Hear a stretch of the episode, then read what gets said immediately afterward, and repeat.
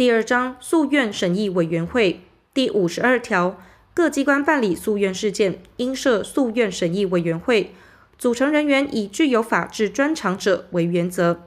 诉愿审议委员会委员由本机关高级职员及临聘社会公正人士、学者、专家担任之，其中社会公正人士、学者、专家人数不得少于二分之一。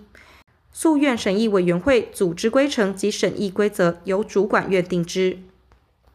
第五十三条，诉愿决定应经诉愿审议委员会会议之决议，其决议以委员过半数之出席，出席委员过半数之同意行之。第五十四条，诉愿审议委员会审议诉愿事件，应指定人员制作审议记录附卷。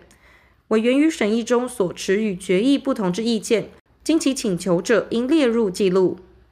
诉愿审议经言辞辩论者，应另行制作笔录，编为前项记录之附件，并准用民事诉讼法第二百十二条至第二百十九条之规定。第五十五条，诉愿审议委员会主任委员。或委员对于诉愿事件有利害关系者，应自行回避，不得参与审议。